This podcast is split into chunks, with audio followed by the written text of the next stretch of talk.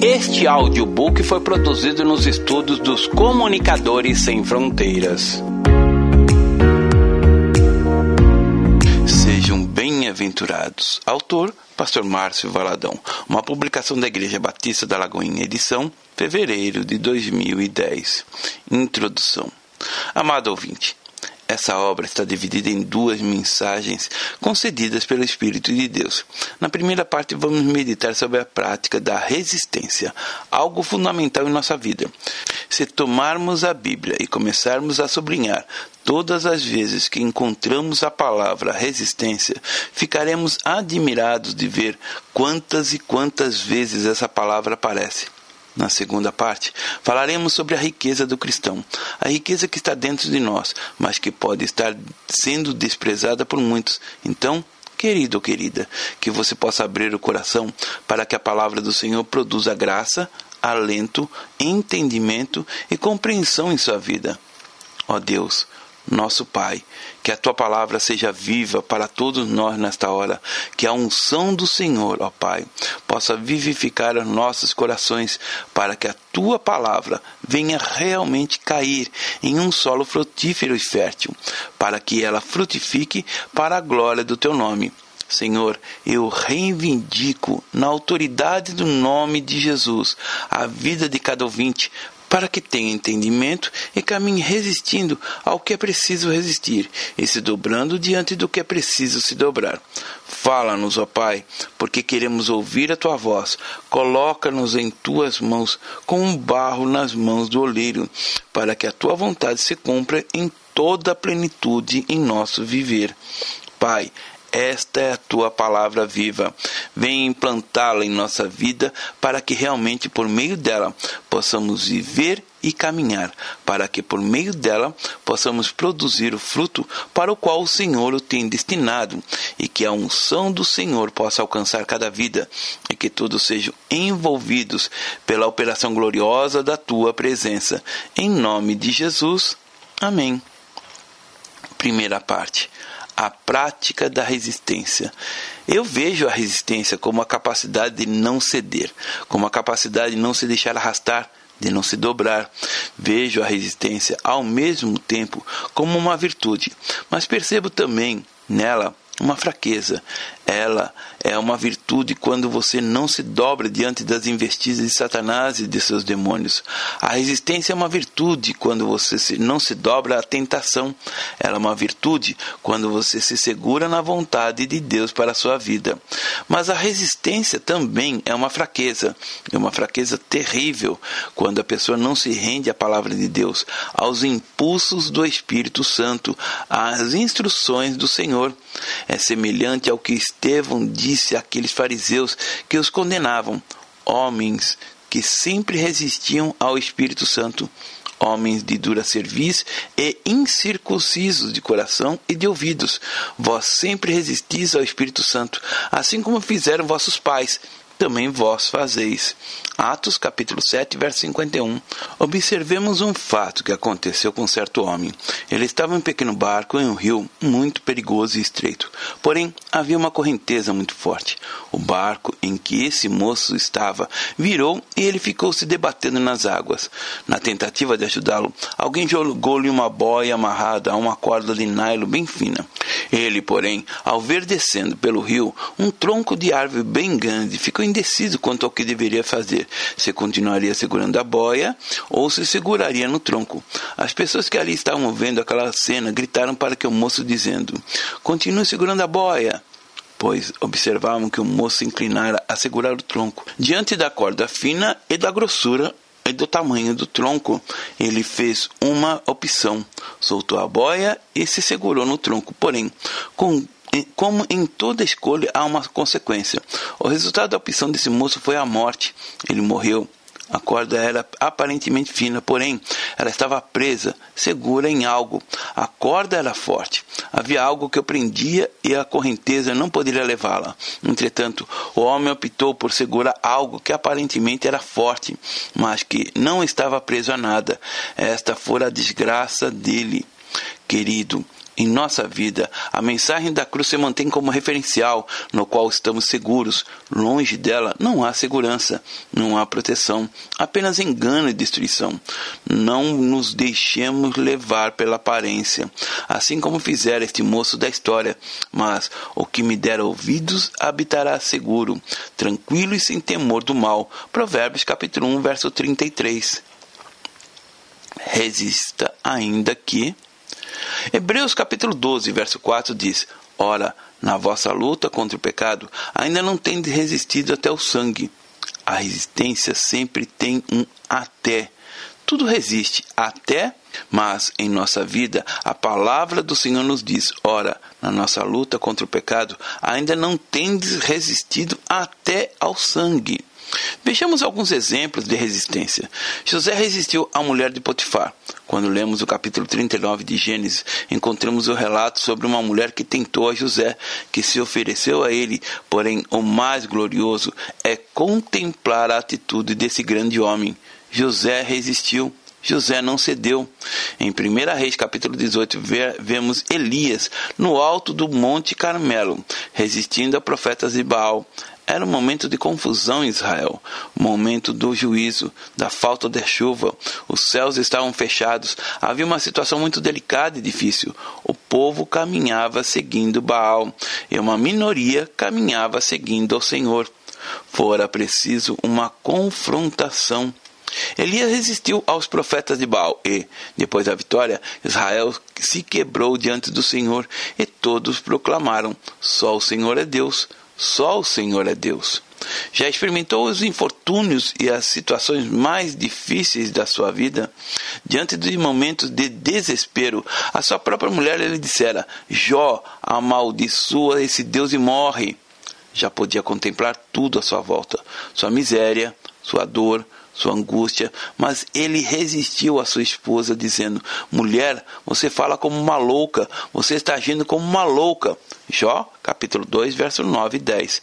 Jó resistiu e pôde dizer: Eu sei que o meu redentor vive e que por fim se levantará. Jó, capítulo 19, verso 25. Ele experimentou a resistência. Vemos a resistência também em Neemias, capítulo 2. Neemias, na edificação dos muros de Jerusalém, experimentara a oposição de um homem chamado Sambalate. De acordo com a palavra, Neemias resistiu ao inimigo, o muro precisava ser edificado. Em mil situações foram levantadas para impedir que ele fosse erguido, mas Neemias resistiu aos adversários e o muro foi reconstruído. Daniel estava na Babilônia quando o rei da Pérsia assinara um decreto que proibira por 30 dias a todos se fazerem um pedido a outra pessoa ou a um deus, a não ser o próprio rei. Daniel tinha conhecimento da determinação do rei, mas resistiu a esse decreto, e três vezes ao dia, como era de costume, entrava em seus aposentos com as janelas abertas para Jerusalém e derramava sua alma diante do Senhor, em ações de graças, em oração, em súplica, em comunhão com o Senhor. Havia uma lei ímpia mas o que fez Daniel? Ele resistiu e foi lançado na cova dos leões. Entretanto, Deus o livrou da morte. Deus o livrou de ser devorado pelos leões. Daniel capítulo 6, verso 1 a 24. No capítulo 4 do Evangelho de Mateus encontramos Jesus no deserto resistindo ao diabo. Satanás tentou a Jesus, mas ele resistiu. Vemos Jesus resistindo às insinuações no capítulo 16 de Mateus, quando caminhava para Jerusalém, com o firme propósito de ali morrer por nós. Pedro disse: Senhor, isso de modo algum te acontecerá. E Jesus resistiu a Pedro, dizendo: Arreda-te de mim, Satanás. Naquele instante, Pedro era o adversário e Jesus o resistiu. Paulo também resistiu a Pedro, conforme relato em Gálatas capítulo 2, verso 11. Enfim, temos muitos exemplos de resistência na Bíblia, como também temos exemplos de não resistência. Eva não resistiu à serpente e pecou. Gênesis capítulo 3. Davi não resistiu à concupiscência dos olhos e pecou. Segundo Samuel, capítulo 11. Salomão não resistiu ao clamor das mulheres estrangeiras. Ao lermos sobre a vida de Salomão em 1 Reis capítulo 11, vemos o quanto ele se entregou ao pecado. Salomão não resistiu. Judas não resistiu ao diabo. Mateus capítulo 26, verso 14. A igreja de Tiatira não resistiu à doutrina de Jezabel. Apocalipse capítulo 2, verso 18. Demas não resistiu ao mundo, segundo Timóteo capítulo 4, verso 10. A resistência deve existir em todas as áreas, desde uma mera sugestão, como a que Pedro sugeriu a Jesus: não vá para Jerusalém.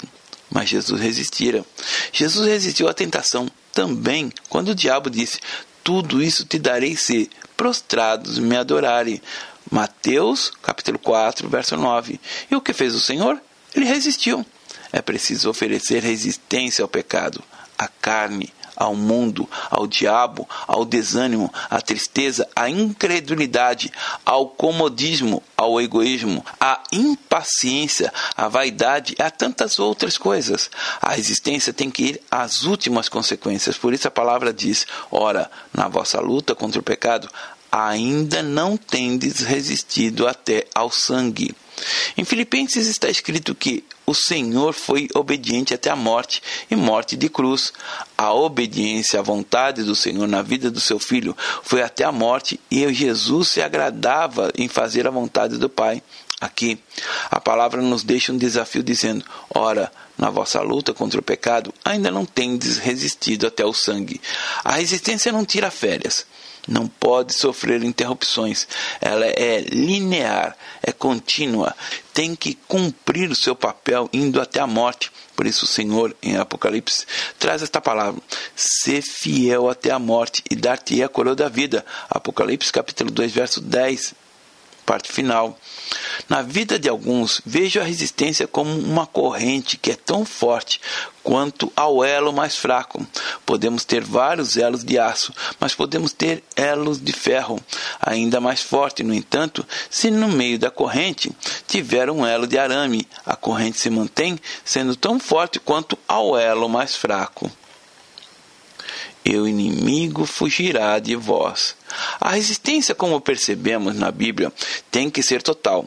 Talvez você tenha muita facilidade em resistir à concupiscência, ou você tenha muita facilidade em resistir ao egoísmo, ou, quem sabe, tenha muita resistência em determinadas áreas.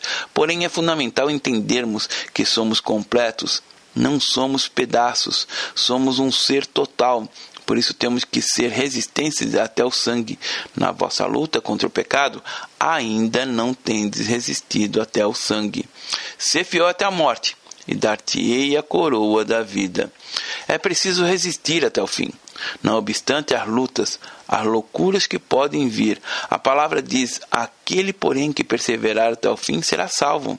Mateus capítulo 24, verso 13. Ou seja, aquele que resistir até o fim será salvo, no sentido de tomar posse plenamente daquilo que o Senhor tem. Você pode perguntar, mas como?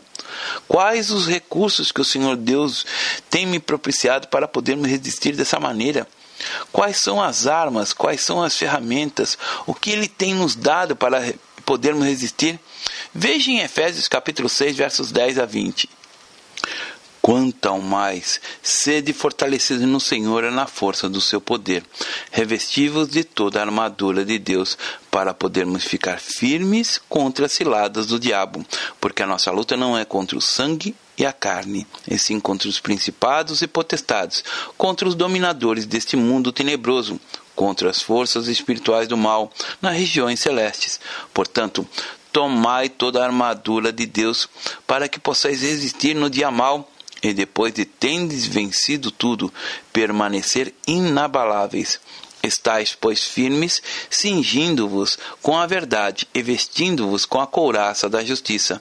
Calçai os pés para a preparação do evangelho da paz, embraçando sempre o escudo da fé, com o qual podereis apagar todos os dardos inflamados do maligno. Tomai também o capacete da salvação e a espada do Espírito, que é a palavra de Deus, com toda oração e súplicas, orando em todo o tempo no Espírito, e para isto vigiando com toda perseverança e súplica por todos os santos e também por mim, para que me seja dada, no abrir da minha boca, a palavra para com intrepidez, fazer conhecido o mistério do Evangelho, pelo qual sou embaixador em cadeias, para que, em Cristo, eu seja ousado para falar, como me cumpre fazê-lo Deus tem nos dado o recurso, a armadura do Senhor, a confiança. O primeiro salmo que aprendemos, do 23, diz que o Senhor é meu pastor e nada me faltará. Não vai lhe faltar a graça para poder resistir. A vida é uma escolha.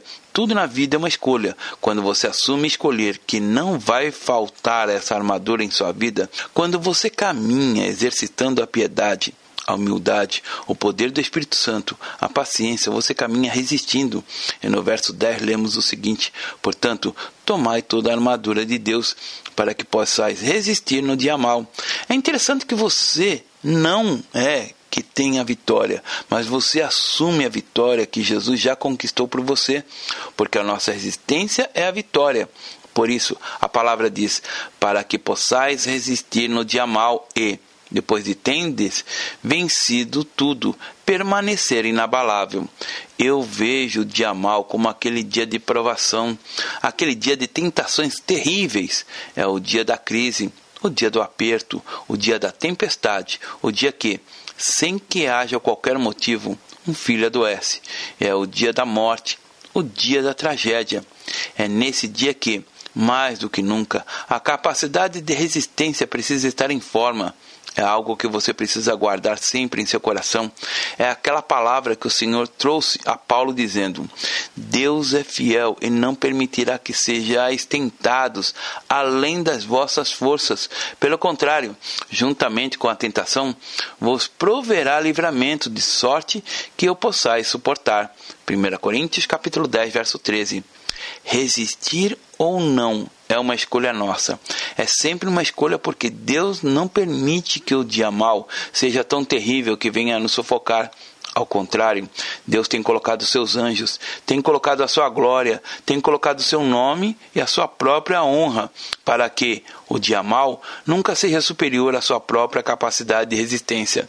Se sucumbirmos, é porque escolhemos, não é porque o dia mal foi tão terrível que nos tragou. Ao contrário, a palavra também nos diz: ora, na vossa luta contra o pecado, contra o diabo, os demônios, contra a carne, contra o mundo, ainda não tende resistido até o sangue, a ponto de termos esse comprometimento tão glorioso com ele. Percebo que Nesses dias, o nosso Pai, ao preparar a sua igreja, tem um chamamento específico para cada um de nós, no sentido de uma resistência absoluta. Não é tanto que, que você seja muito forte, não é o seu conhecimento de doutrina, mas o fato de você resistir. A vitória já foi conquistada por Cristo. A palavra diz: resiste ao diabo e ele fugirá de vós. Tiago, capítulo 4, verso 7. É uma questão de você resistir, não se dobrar jamais por nada. No momento da ceia do Senhor, proclamamos a realidade da vida do Senhor em nossa própria vida. Nesse momento, há uma mensagem de resistência. O Senhor resistiu e foi vitorioso. Que o Senhor nos conceda a sua graça para que, imbuídos, compenetrados nesse propósito santo de resistir, resistamos até o fim. Ora, na vossa luta contra o pecado, não tende resistido até o sangue. Talvez você tenha ido até um ponto e achou muito duro, difícil demais, mas saiba que o Senhor não quer que você chegue apenas a este ponto. Ele deseja vitória absoluta, completa, a resistência tem que chegar até o ponto de você dizer: Senhor, não é só a minha força, a minha capacidade, mas é a tua vida em minha vida. A compreensão do temor do Senhor é o princípio de todas as coisas. Se você tem sido tão fraco e não tem conseguido resistir, saiba que este é o momento de você se apropriar da força do Senhor. Ele é a sua esperança. É Ele que guarda os seus pés de serem presos.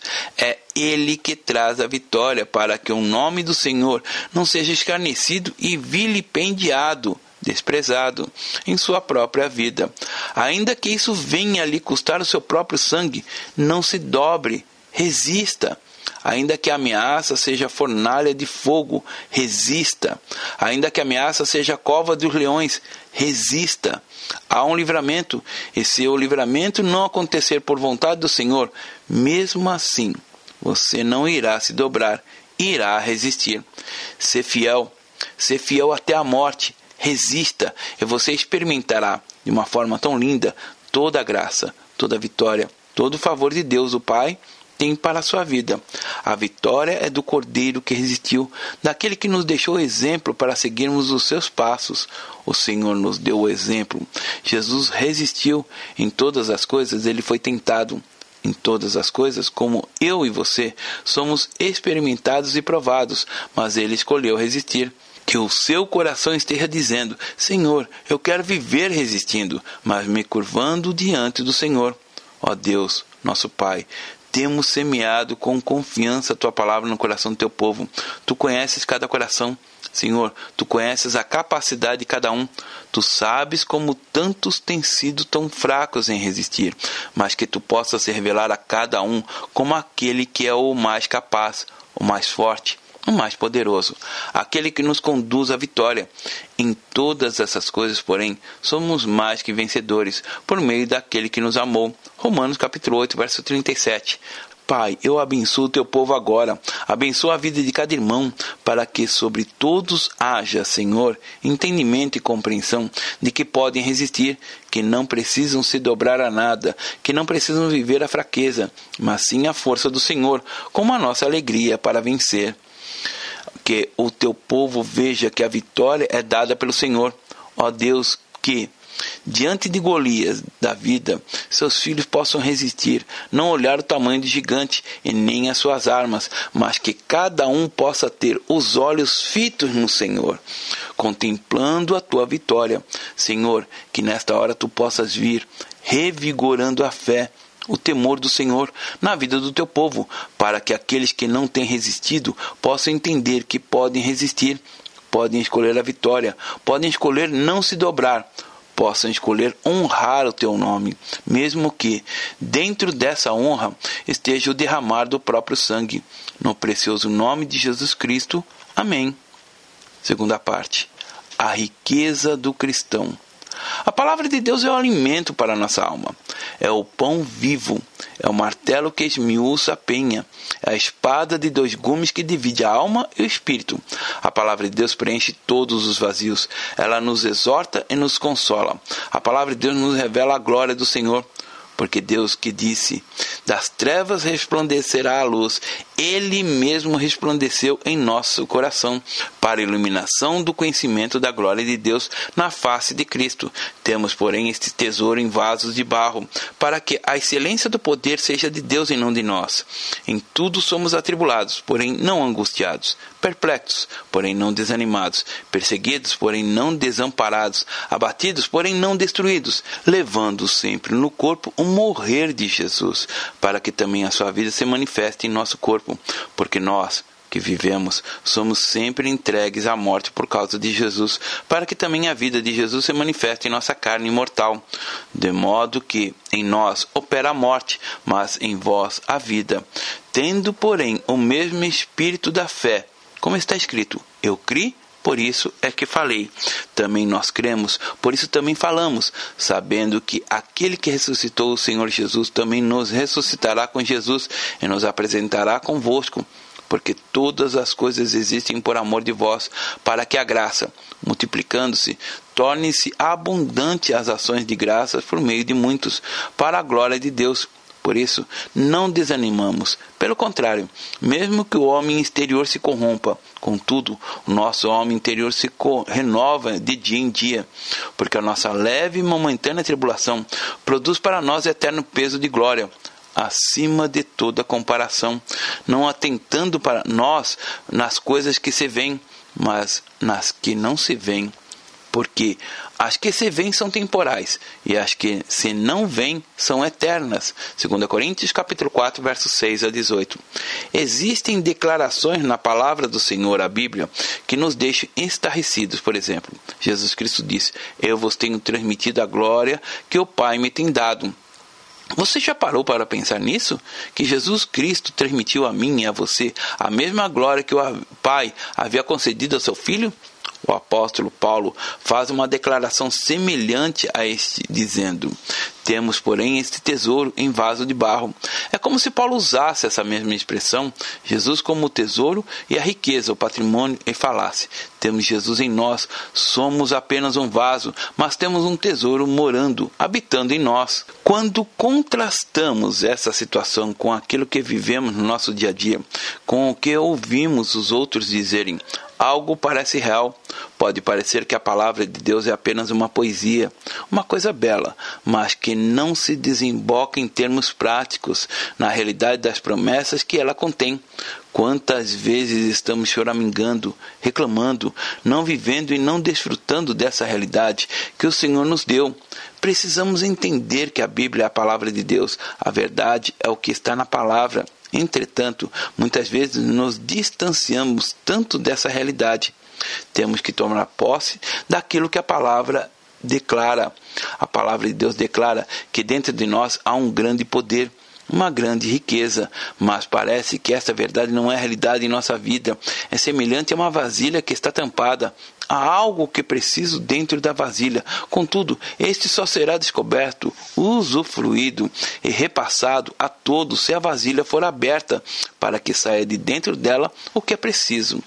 O versículo 7 diz: Temos, porém, este tesouro em vasos de barro. Nesse vaso de barro habita o poder. Muitas vezes desprezamos o vaso de barro. Conta-se a história de uma criança que era surda, muda e cega, mas aprendeu a se comunicar, a transmitir sua fé e seu amor.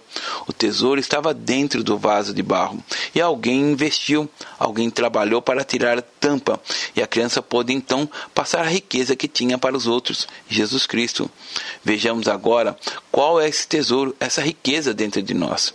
A primeira riqueza, a glória a glória íntima de Jesus. O versículo 6 diz assim: Porque Deus que disse: Das trevas resplandecerá a luz, Ele mesmo resplandeceu em nosso coração para a iluminação do conhecimento da glória de Deus na face de Cristo. A terra era sem forma e vazia, as trevas dominavam, mas no ato da criação Deus disse: Haja luz e houve luz. Gênesis capítulo 1, verso 3. Assim é o poder. Deus disse: haja luz, e a luz passou a dominar. A palavra diz: das trevas resplandecerá a luz. Ele mesmo resplandeceu em nossos corações. O mesmo esplendor que cobriu todo o monte da transfiguração está em nós. Essa luz habita em nós. Esta riqueza está em nós. A mesma luz que brilhou para Paulo, que ainda era Saulo, no caminho de Damasco, continua a brilhar. Paulo teve uma visão. O Senhor o chamou e a luz resplandeceu. Nos nossos dias há presença de luz em você. A palavra diz: Vós sois a luz. Mateus capítulo 5, verso 14. Porque como diz as escrituras, das trevas resplandecerá a luz ele mesmo resplandeceu em nosso coração.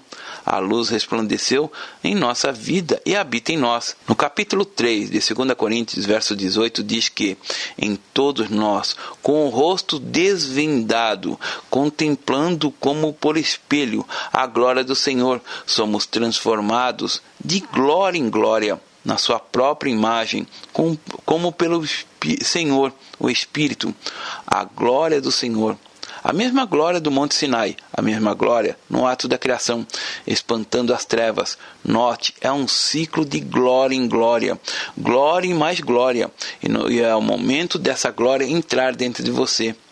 A segunda riqueza, a excelência do poder de Deus.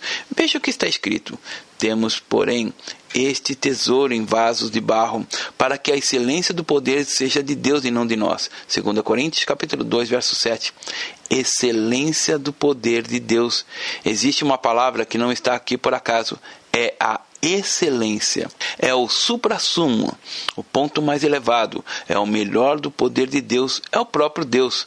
Terceira riqueza, o tesouro em, em vaso de barro. Efésios capítulo 1, verso 19 a 21 diz: E qual a suprema grandeza do seu poder para com os que cremos, segundo a eficácia da força do seu poder, a qual exerceu em Cristo, ressuscitando-o dentre os mortos e fazendo sentar à sua direita nos lugares celestiais, acima de todo principado, e potestade, e poder e domínio, e de todo nome que se possa referir, não só no presente século, mas também no vindouro.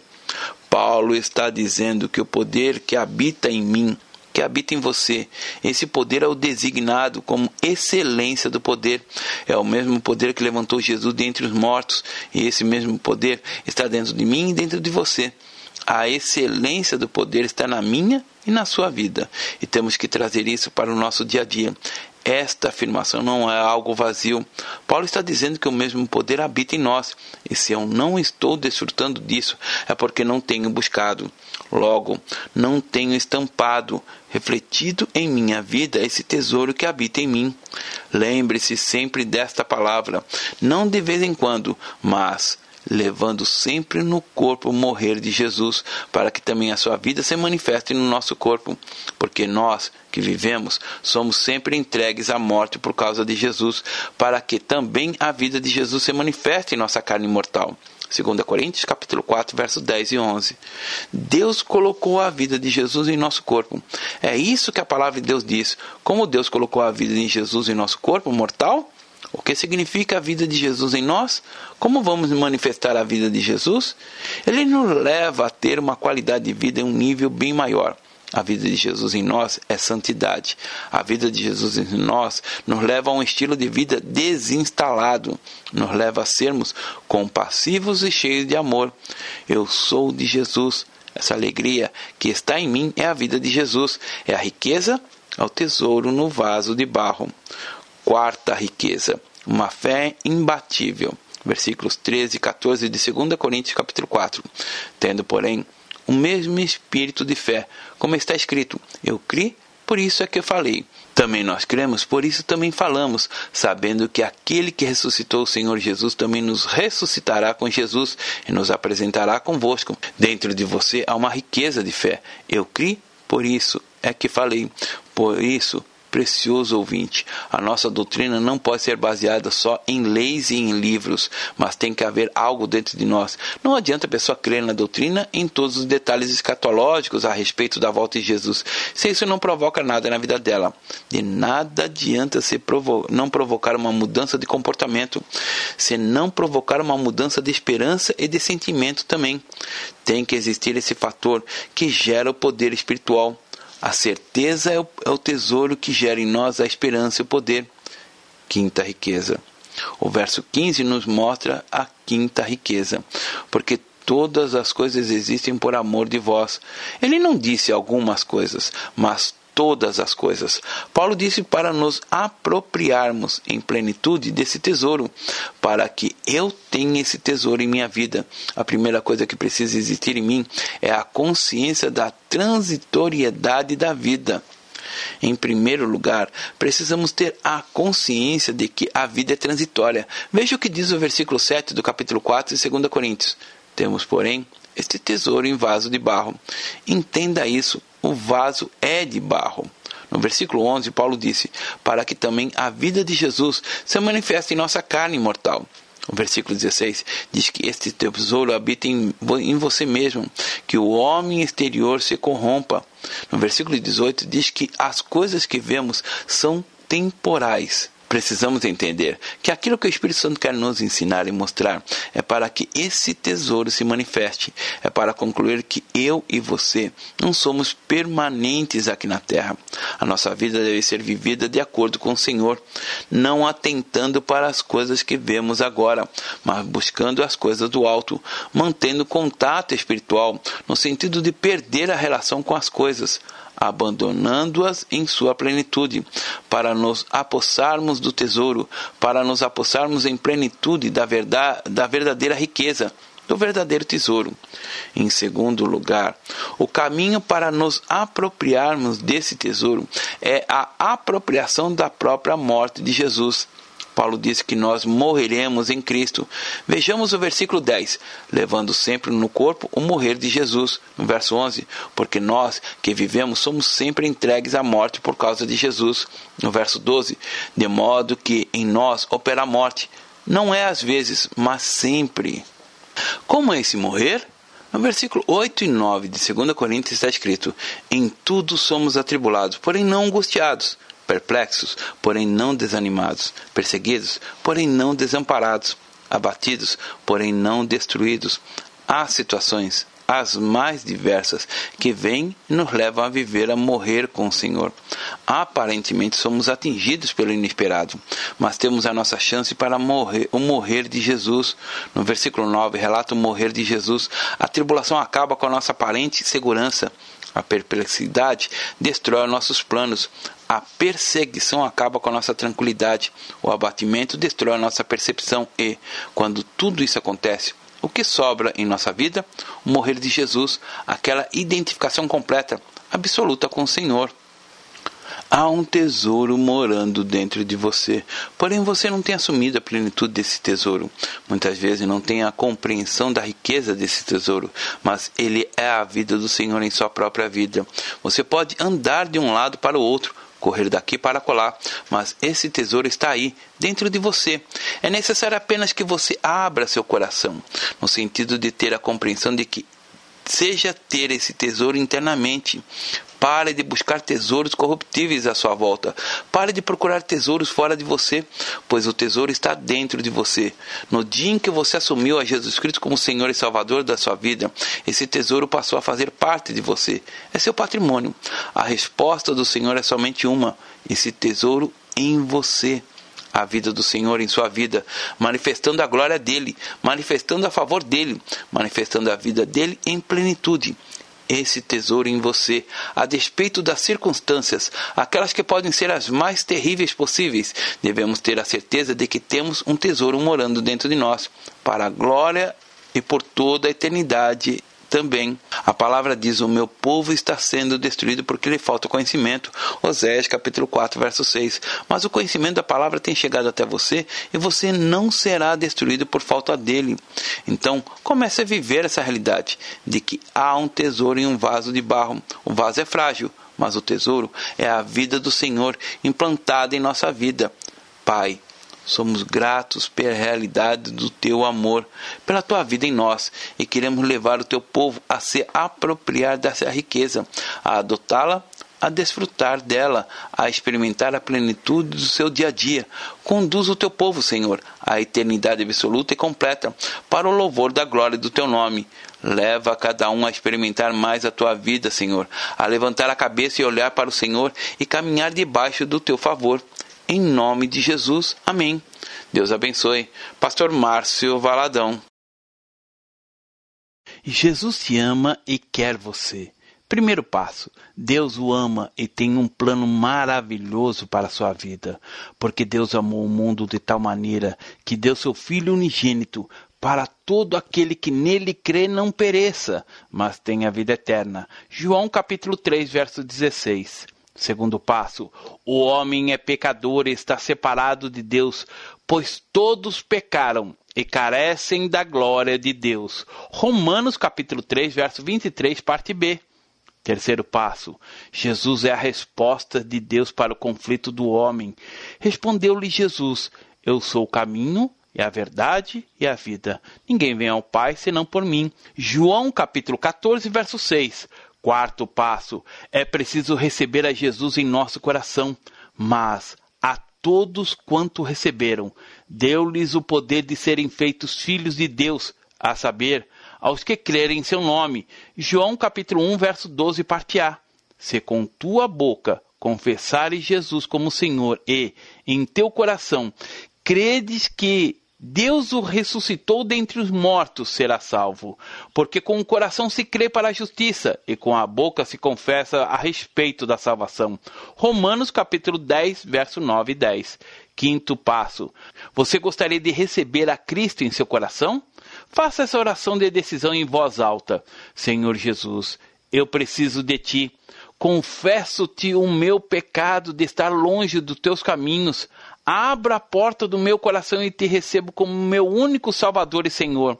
Te agradeço porque me aceita assim como eu sou e perdoa o meu pecado. Eu desejo estar sempre dentro dos teus planos para a minha vida. Amém. Sexto passo: procure uma igreja evangélica próxima à sua casa. Nós estamos reunidos na Igreja Batista da Lagoinha, Rua Manuel Macedo, 360, bairro São Cristóvão, Belo Horizonte, Minas Gerais. Nossa igreja está pronta para lhe acompanhar nesse momento tão importante da sua vida. Nossos principais cultos são realizados aos domingos. Ficaremos felizes com sua visita. Uma publicação da Igreja Batista da Lagoinha, Gerência de Comunicação, www.lagoinha.com.